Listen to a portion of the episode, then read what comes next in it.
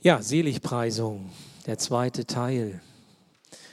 Jesus gibt uns hier einen Weg auf zum Glücklichsein. Und Sam hat das in der Anmoderation so gesagt, genau, das ist so, als wenn man jetzt so eine Art Glückskeks euch geben würde, den macht ihr auf, dann habt ihr einen Spruch und alles klar, dann könnt ihr den Keks mit nach Hause nehmen, den Spruch, und dann wird alles gut. Also es ist natürlich so einfach und so billig ist es nicht. Weil das Leben ist ja auch doch nochmal komplizierter. Das Leben ist ähm, wichtiger, als dass man einen Weg zum Glück mit so einem Glückskeks oder mit einer Glückskekspredigt machen könnte. Es ist zu kostbar, das Leben. Wir haben auch nur ein, ein Leben. Wir können auch nur eine Situation, in der wir stehen, und ich weiß ja nicht, was du für eine Situation für dich so mitbringst in diesen Gottesdienst hinein, nur einmal leben. Du kannst die Zeit nicht zurückdrehen. Du kannst nicht sagen, ich versuche den, den heutigen Tag noch einmal zu leben oder den gestrigen oder das vergangene Jahr oder vielleicht auch einen ganzen Lebensabschnitt. Das geht nicht. Und da merken wir, es ist so wichtig und es ist so kostbar, dieses Leben. Aber wenn Jesus mit der Bergpredigt und insbesondere mit der Seligpreisung, mit den Seligpreisungen, uns einen Weg zum Glücklichwerden, Glücklichsein weist, und das sagt er, dann ist es gut, wenn wir den Worten Jesu glauben, nicht den Glückskeksen, auch nicht meinen Worten. Also wenn ich irgendwie was zum Besten gebe. Aber wenn Jesus das sagt, das, was er sagt, das sollten wir hören. Und danach sollten wir auch tun. Diesen Worten können wir vertrauen. Ich lese uns die nächsten Seligpreisungen. Matthäus 5, 7 bis 12. Glücklich zu preisen sind die Barmherzigen, denn sie werden Erbarmen finden.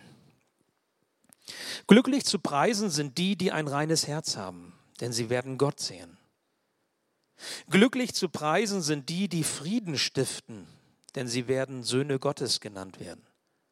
Glücklich zu preisen sind die, die um der Gerechtigkeit willen verfolgt werden, denn ihnen gehört das Himmelreich. Glücklich zu preisen seid ihr, wenn man euch um meinetwillen beschimpft und verfolgt und euch zu Unrecht die schlimmsten Dinge nachsagt. Freut euch und jubelt, denn im Himmel wartet eine große Belohnung auf euch. Genauso hat man ja vor euch schon die Propheten verfolgt. Ich bete noch. Ja, lieber Herr, so gib du uns dein Wort.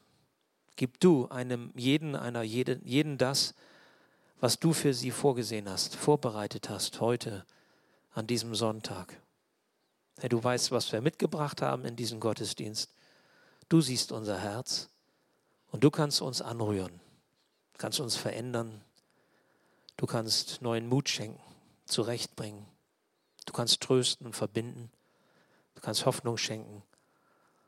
Du kannst geben, Herr, dass unser Leben mehr und mehr dem entspricht, was du dir vorstellst für unser Leben. Und so lass uns mit offenen Herzen auf dich und dein Reden hören. Amen. Ja, mit der sogenannten Bergpredigt, die ja im Übrigen Jesus gehalten hat im Blick auf seine Nachfolger. Nicht im Blick auf alle Welt, das ist keine Allerweltspredigt, die er hier hält, sondern das ist eine eine Rede, eine Predigt ganz speziell für die, die ihm nachfolgen wollen. Also letztendlich für, für uns im übertragenen Sinne, für uns als Christen, die wir Nachfolger Jesus sind. Ähm, und er bringt diese Bergpredigt, er fängt sie an mit den Seligpreisungen, acht an der Zahl. Die ersten vier haben wir am vergangenen Sonntag miteinander bedacht, heute die ähm, weiteren vier. Und es ist wie so eine Art Regierungserklärung, die Jesus gibt. Das haben wir letztes Mal schon gehört. Eine Regierungserklärung, das ist also etwas ganz Wichtiges, etwas von Bedeutung für uns, also auch für uns als Nachfolger Jesu sind das grundsätzliche Worte, die Jesus hier sagt. Und diese Bergpredigt, diese Seligpreisung, sie stellen vieles Gewohntes auf den Kopf. Ich weiß nicht, ob ihr beim, beim Hören dieser Seligpreisung, wie ich, wie ich sie eben vorgelesen habe, ihr sie gesehen habt, das auch so spürt. Also mir geht das immer noch so, wenn ich sie lese. Und ich habe schon viel und oft die, die Seligpreisung gelesen und auch zur Vorbereitung der Predigt natürlich immer wieder. Das ist irgendwie sperrig, ehrlich gesagt. Ich finde das sperrig. Auf der einen Seite klingen die Worte so lieblich, so typisch Jesus, Da steckt ganz viel Verheißung drin, ganz viel Zuspruch. Und auf der anderen Seite passt das so überhaupt nicht in das Denken und das Fühlen hinein, was, was mich sonst so bewegt und was mich umtreibt und wie ich das so kennenlerne in dieser Welt, da wo ich stehe und ihr wahrscheinlich auch. Es sind vielleicht liebliche Worte, aber die Seligpreisungen sind keine leichte Kost. Das ist ein Unterschied. Keine leichte Kost. Sie sind vielmehr Eingangsvoraussetzungen für das Reich Gottes. Und mit den Seligpreisungen sagt Jesus, willst du dazugehören? Willst du Teil meines Reiches sein? Dann musst du bereit sein, diese Worte zu deinen eigenen zu machen. Dann musst du bereit sein, danach zu leben. Du hast den Zuspruch, den ich dir gebe, das Evangelium, die frohmachende Botschaft, aber du hast zugleich auch den Anspruch darin, die Spielregeln Jesu für ein glückliches Leben, für ein Leben nach seinem Sinne, für ein Leben, das er segnen soll. Zuspruch und Anspruch, du kannst das eine nicht ohne das andere haben. Heute nun geht es um diese vier Aspekte. Ich habe euch sie einmal mitgebracht hier, dass wir sie sehen können. Barmherzig sein, Herzen reinhalten, Frieden schaffen, im Glauben standhaft sein. Jetzt müsst ihr wissen, ich predige gerne. Ich lege gerne die, die Bibel aus. Ich, ich äh, mache mir gerne Gedanken mit anderen zusammen über das, was, was Gottes Wort uns sagt. Und ich neige dazu, die Uhr zu vergessen, die Zeit. Und ich habe gute Mitarbeiter, die dann auch mal ein Signal geben und sagen, oh Mann, ey, jetzt kommen wir schon ganz gut. Ne? Die Gemeinde wird ja schon lang und so, die ersten gähnen schon. Mancher weckt sich selber auf mit seinem Schnarchen, auch das soll es ja mal gegeben haben.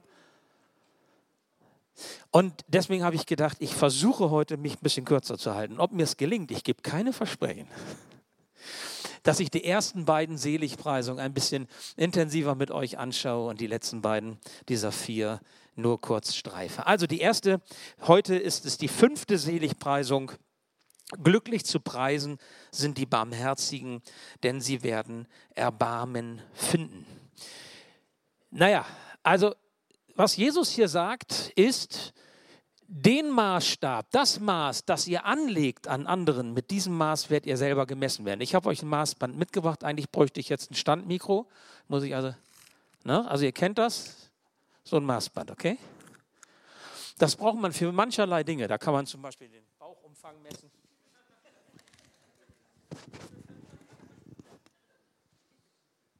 ...28,25 Zentimeter. Okay, ja, ich habe gemerkt, ich habe ein bisschen abgerundet äh, oder aufgerundet, ab, abgerundet, ja, abgerundet. Also, wenn Jesus sagt, glücklich zu preisen sind die Barmherzigen, denn sie werden Erbarmen finden, dann sagt er, dass Gott uns mit dem Maß misst, das wir an andere anlegen. Na, da merkt ihr, das ist schon ziemlich sperrig. Also ich neige, wenn es jetzt um den Bauchumfang geht oder das Gewicht, das finde ich immer das Schlimmste beim Arzt. Ich sage mal, weiß ich nicht. Ich, ich stelle mich auch ungern auf eine Waage, ehrlich gesagt. Will das auch gar nicht wissen. Und wenn, dann sage ich, der Boden ist uneben. Die Waage stimmt nicht. Ähm, ich neige dazu, an der Stelle abzuwerten. Nein, wie sagt man, abzurunden. So, abzurunden. Na? nicht aufzurunden, sondern, sondern abzurunden, weil mir das passt. Wir nutzen das Maß, wenn es um bestimmte Dinge geht, bei uns gerne, um es so zu nehmen, wie es uns passt, wie es am besten ist. Bei anderen sind wir gerne auch mal anders, ne? dass wir dann entweder, meinetwegen auch da, nicht aufrunden, sondern abrunden und sagen, naja, knapp daneben. Ne? Wäre schon gut, wenn du noch ein bisschen zulegst. Ähm, wisst ihr, es ist gar nicht so einfach, insbesondere auch für die, die, die perfektionistisch veranlagt sind. Und zu solchen zähle ich. Da sage ich euch gleich noch was zu. Besonders die, die immer ganz genau sind und das ganz genau nehmen. Bei anderen und auch bei sich, die haben es ganz schön schwer, was die Nachfolge Jesu angeht. Der Prediger Charles Haddon Spurgeon, der sagte einmal, es gehört sich nicht aus der Sicht Gottes, dass dem vergeben wird, der selbst anderen nicht vergeben will. Es gehört sich nicht aus der Sicht Gottes, dass der Vergebung bei Gott sucht, der selbst nicht bereit ist, versöhnlich, vergebungsvoll zu leben. Das ist eine interessante Aussage. Er sagt, dem Mangel dessen, der anderen nicht barmherzig begegnen will, soll auch nicht abgeholfen werden. Das ist hart, aber das ist gerecht. Und ich meine, wir wollen doch, dass Gott gerecht ist, oder nicht? Dann ist er gerecht, aber er ist nicht nur bei dem anderen gerecht, sondern er ist auch bei mir gerecht. Also nicht 28,25 Zentimeter, das stimmt einfach nicht. Es ist ein anderes Maß.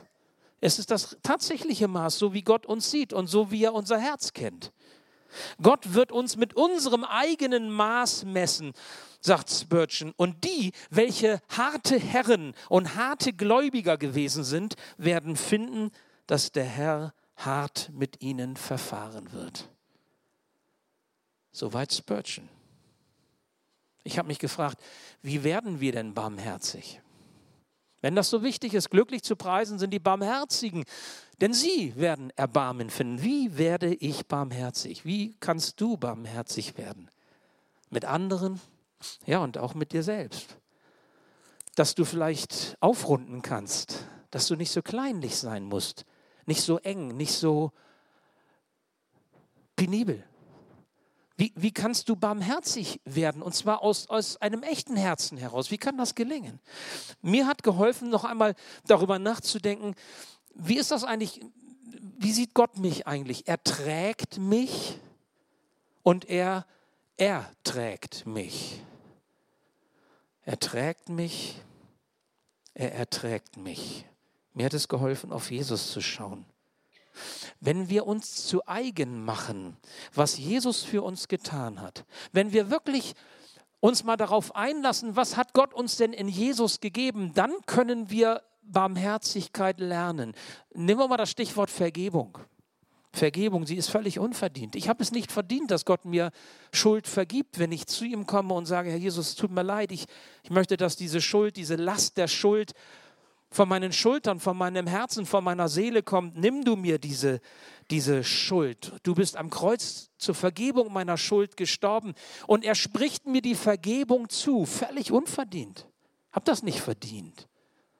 Du hast es auch nicht verdient. Dann wird deutlich, wie trägt Gott uns? Wie erträgt er uns, auch in unserem Unvollkommensein? Oder wenn wir an den Neuanfang denken, den Gott uns schenkt, immer wieder dürfen wir umkehren. Immer wieder dürfen wir neu anfangen. Das Problem ist ja nicht, dass wir fallen im Leben. Das Problem ist, wenn wir liegen bleiben. Wenn wir aber aufstehen im Leben als Christen in der Nachfolge, dann können wir weitergehen und wir dürfen immer wieder aufstehen. Und Jesus reicht uns die Hand und sagt, komm hoch, bleib nicht liegen, ich will, dass du weitergehst. Ich gebe dir die Kraft dazu. Sonntags, wenn du zum Gottesdienst gehst, wenn du zum Abendmahl nachher gehst, du hast die Möglichkeit, neu anzufangen kannst auch neue Wege gehen, neue Schritte tun. Und immer wieder darfst du das tun. Was für ein Geschenk. So trägt Gott dich und mich. So erträgt er uns. Oder Liebe und, und Annahme. Einfach so. Wir haben es nicht verdient. Unendlich viel Liebe. Ich meine, wie viel Geduld hat Gott mit mir? Perfektionisten, der ich so sehr manchmal leide unter der Unvollkommenheit anderer, sowas Blödes und unter meiner eigenen Unvollkommenheit. Und Gott erträgt auch Perfektionisten. Mann, was muss der für Liebe haben? Ja, wenn er das aushält. Unglaublich. Wisst ihr, lasst uns neu damit beginnen und versuchen zu vergeben. Versuchen vergebungsbereit zu sein und nicht nachzutragen, auch wenn das so leicht manchmal geht. Und das Herz vielleicht auch so hart ist und ja, was man jetzt auch alles noch sagen kann. Wir haben letzte Woche intensiver darüber nachgedacht. Lasst uns den anderen tragen und ertragen. Es ist auch ein Ertragen. Ja, so ist das. Aber meine Güte, willst du mit dir selber verheiratet sein? Du hast noch nicht drüber nachgedacht. Ne? Manche gucken mich jetzt groß an. Überleg mal. Lebenslänglich mit dir zusammen. Ja, manche lachen. Da lachst du aber nur einen Tag oder zwei und dann ist vorbei. Nein, also ich sage mal, er erträgt uns. Wir, wir, wir sind alle darauf angewiesen, dass wir getragen werden. Lasst uns freundlich sein miteinander. Lasst uns milde miteinander um, umgehen.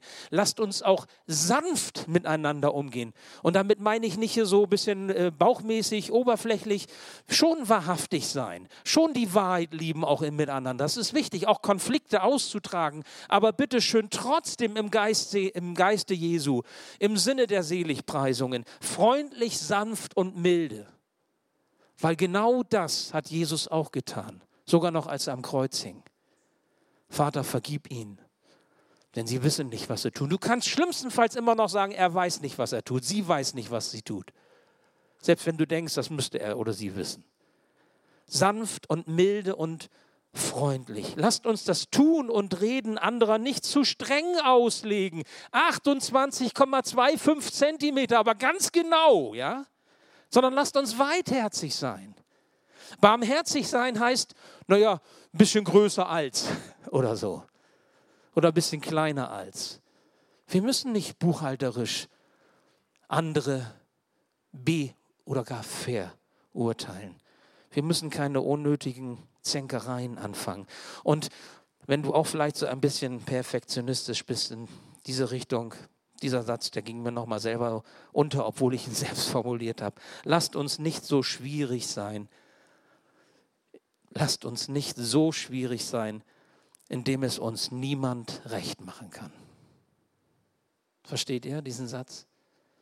Wenn du so bist, dass es dir niemand recht machen kann, dann bist du echt ein armer Mensch. Dann machst du es dir selber auch nicht recht. Und dann bist du nicht barmherzig weitherzig.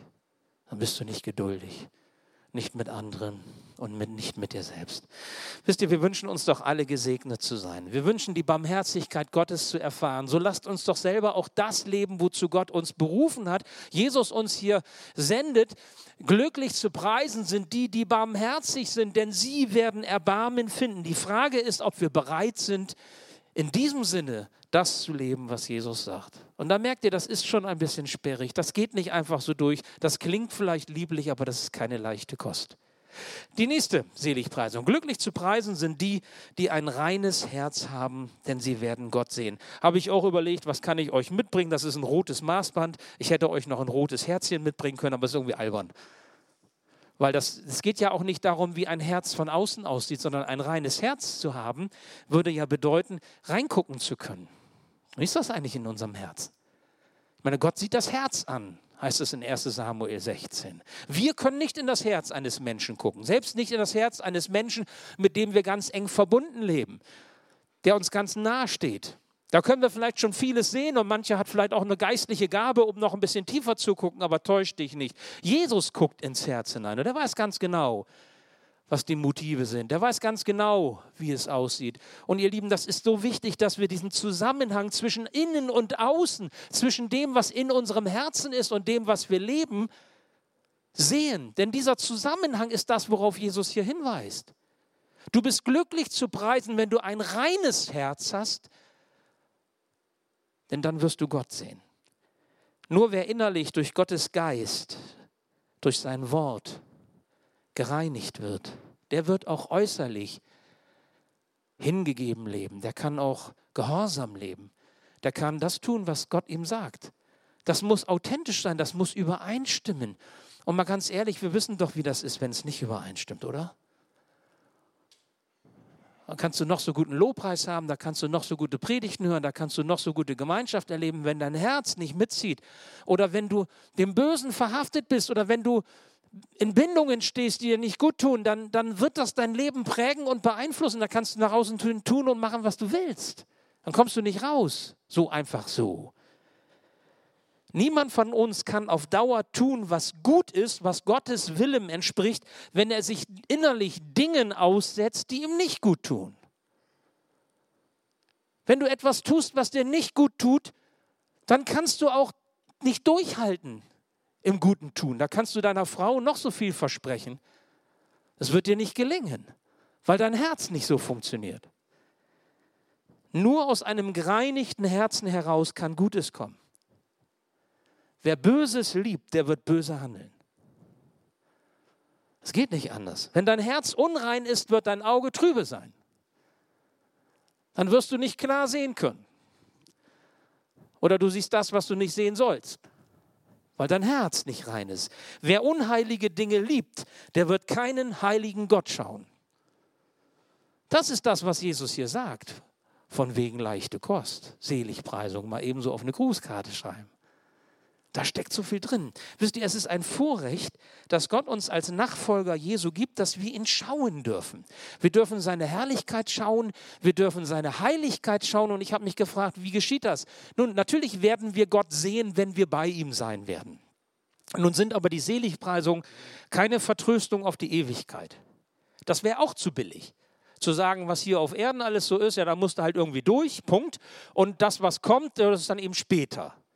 Nein, sondern die Herrschaft Jesu, Jesus hat das allererste, was er gesagt hatte, als er gepredigt hat, als er anfing zu predigen, war genauso das, was der Johannes Täufer, Johannes der Täufer gesagt hat. Das Himmelreich ist nahe herbeigekommen, kehrt um, tut Buße. Das war das erste, was beide gesagt haben, auch Jesus. Das Himmelreich ist da. Mit Jesus beginnt die Herrlichkeit Gottes in dieser Welt. Mit Jesus ist das der Herrschaftsbereich Gottes wie soll ich sagen, aufgetreten, ist da. Du gehörst dazu. Und zwar dann, wenn du dein Herz reinigen lässt von ihm und dein Herz, ich sag mal, in der richtigen Position ist.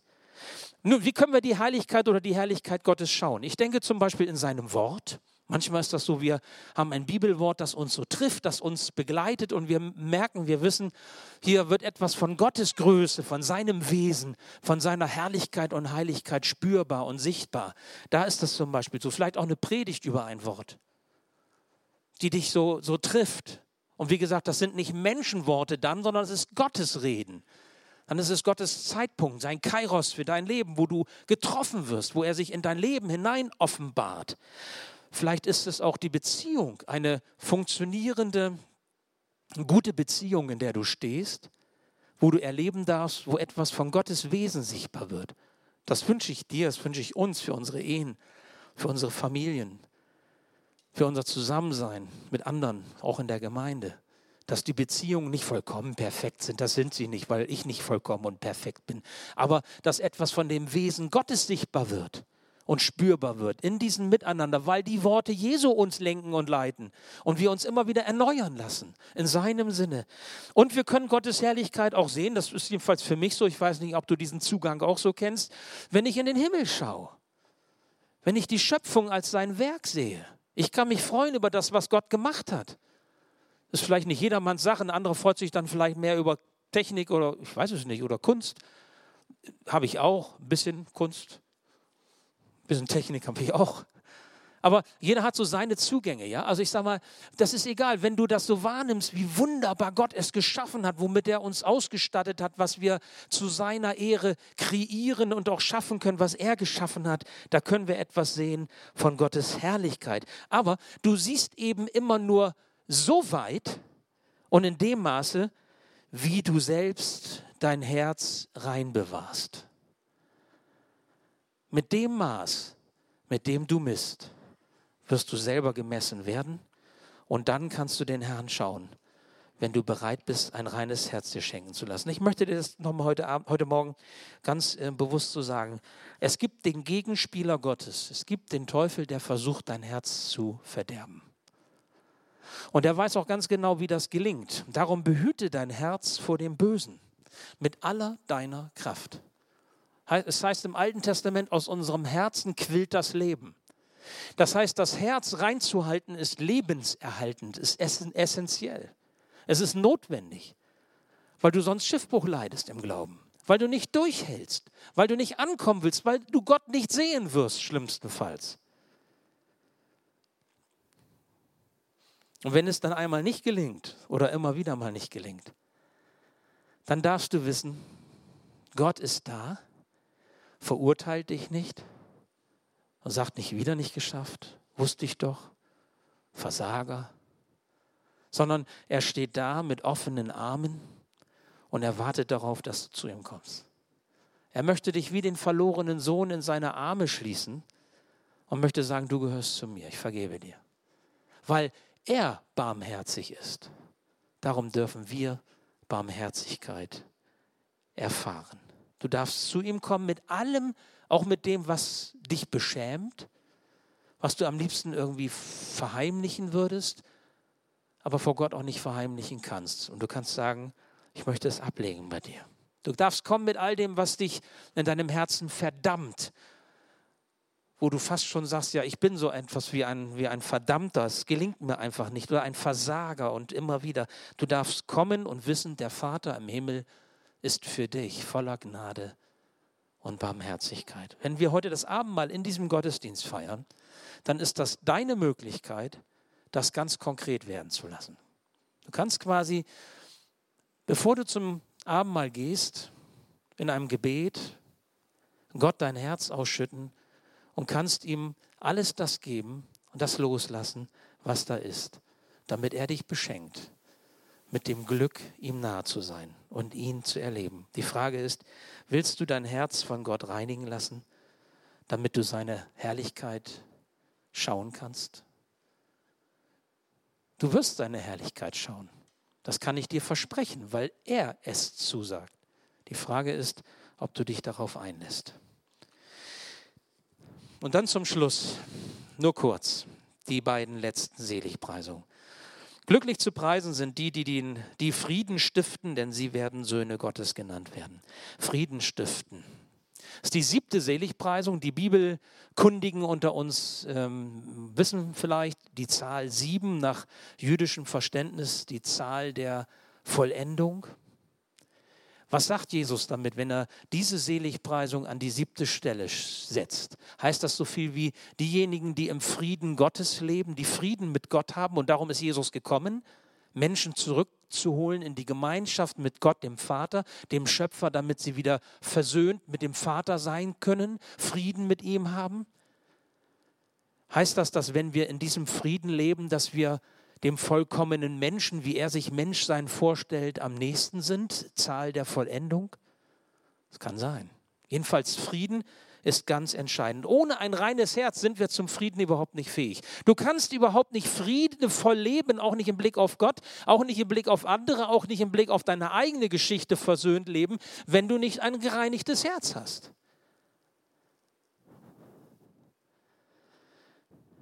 In dieser Welt geht es anders zu.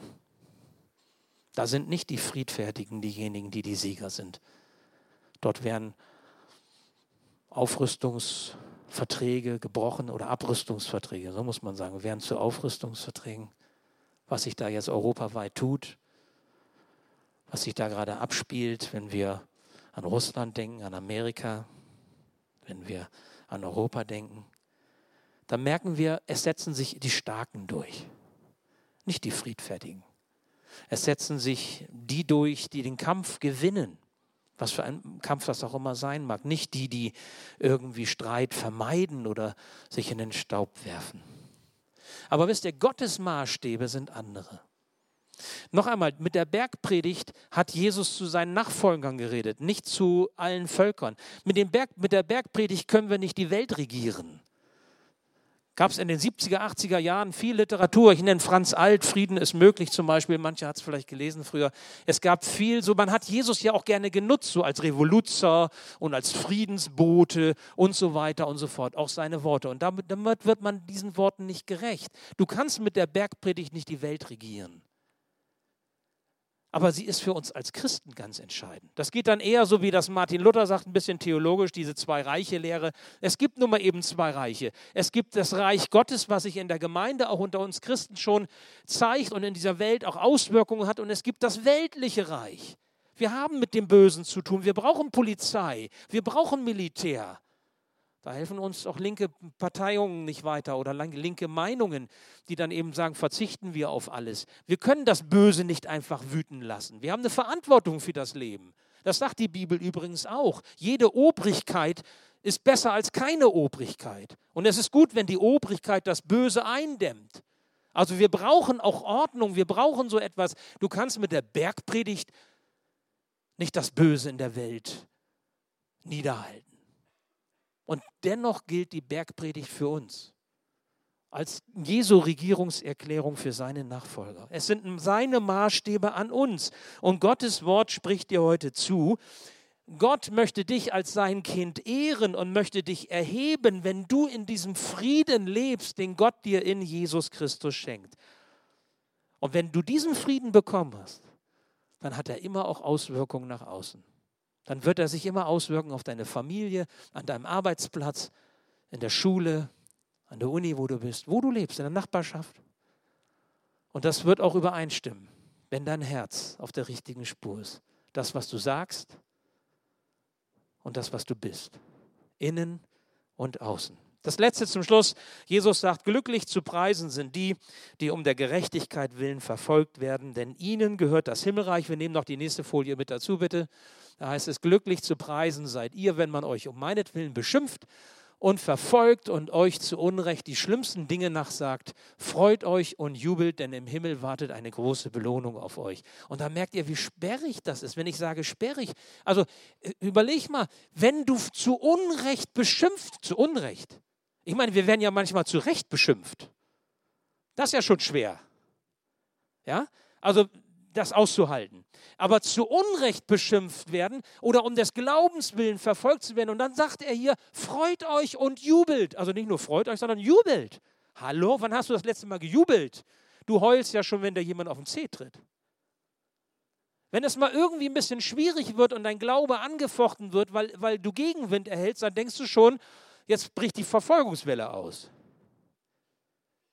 Ich erinnere mich noch gut, wie, wie Geschwister aus der verfolgten Gemeinde uns gesagt haben, wie, wie denkt ihr eigentlich? Die Verführung, die ihr erlebt, ist viel schlimmer als die Verfolgung, die wir erleben, sagen sie. Weil bei der Verfolgung ist das klar, die einen sind dafür, die anderen sind dagegen. Ja, die einen sind für Jesus, die anderen sind gegen Jesus. Und, und die für Jesus sind, die sind auch bereit, das machen sie sich klar, um ihres Glaubens willen unterdrückt und verfolgt zu werden. Und wir, wir leben in der Verführung. Wir haben uns daran gewöhnt, dass das so leicht ist, Christ zu sein. Und wie gesagt, uns tut schon weh, wenn uns mal jemand ein bisschen schräge kommt und auf den Fuß tritt. Jesus ist eigentlich ganz klar in seiner Ansage. Ich finde das unendlich fair von Jesus, dass er sagt, was die Nachfolge kostet. Er sagt, wer Jesus, wer ihm nachfolgt, wird Widerstand erleben. An vielen Stellen im Neuen Testament, Jesus sagt, warum soll es den Knechten besser gehen als dem Herrn? Er sagt, wenn sie mich verfolgen, wenn sie mir nicht Glauben schenken, werden sie auch euch verfolgen und nicht Glauben schenken. Und wir, wir kriegen die Krise und sagen, ey, das ist doch alles ganz vernünftig, ist doch alles ganz klar. Warum glauben die das nicht? Dass wir jetzt so viele Jahre Ruhe und Frieden in Anführungsstrichen hatten hier bei uns in unserem Kulturkreis, ist die Ausnahme. Die Ausnahme. Die Regel ist es, dass die christliche Gemeinde verfolgt und unterdrückt und missverstanden wird. Und Jesus sagt, freut euch und jubelt. Merkt ihr, wie sperrig das ist? Und gegen unser Denken und Verstehen? Wir sind doch glücklich, wenn alles gut läuft. Wir sind doch nicht jubelnd und freudig, wenn es schwierig wird. Aber genau das sagt Jesus. Und die Begründung ist, entscheidend ist nämlich nicht, dass es jetzt hier alles glatt läuft und hier alles gut läuft, sondern du musst wissen, es geht um weitere höhere Ziele, nämlich um das Ziel der Ewigkeit. Entscheidend ist, dass unsere Namen im Buch des Lebens geschrieben stehen und noch viele Menschen dazukommen, damit sie gerettet werden für die Ewigkeit. Entscheidend ist es nicht, dass es der Gemeinde Jesu gut geht und dass sie sich wohlfühlt. Und das ist diese Seligpreisung. Ich habe im ersten Gottesdienst auch gesagt, das will ich hier noch einmal wiederholen. Fragt doch einmal unsere Migrantengeschwister, unsere Geschwister aus, aus anderen Ländern, wo sie Verfolgung erlebt haben und hier bei uns sind. Unser Quaken, wenn uns jemand tritt, ist doch nichts gegenüber dem, was unsere Geschwister erlebt haben in Afghanistan, im Iran oder da, von wo sie kommen. Sprecht mal mit ihnen. Fragt sie mal, was sie erlebt haben. Ich habe ja manche Geschichten auch gehört. Und das relativiert auch nochmal die Situation. Und das zeigt nochmal, in welchem Kontext wir uns hier befinden. Und das sind die Seligpreisungen Jesu. Das ist Jesu Weg zum Glücklichsein. Denn er sagt, wenn du dich daran hältst, dann gehörst du zum Reich Gottes dazu, dann, dann wirst du Gott schauen können, schon jetzt und auch dann der mal einst. Und dann darfst du wissen, dass dein Name im Buch des Lebens geschrieben steht. Und was entscheidend ist, ist, dass wir die Krone des Lebens, das, was er uns schenkt, festhalten. Und festhalten tust du es, wenn du diese Spielregeln Gottes bereit bist einzuhalten und danach zu leben. Es kostet etwas, Christ zu sein.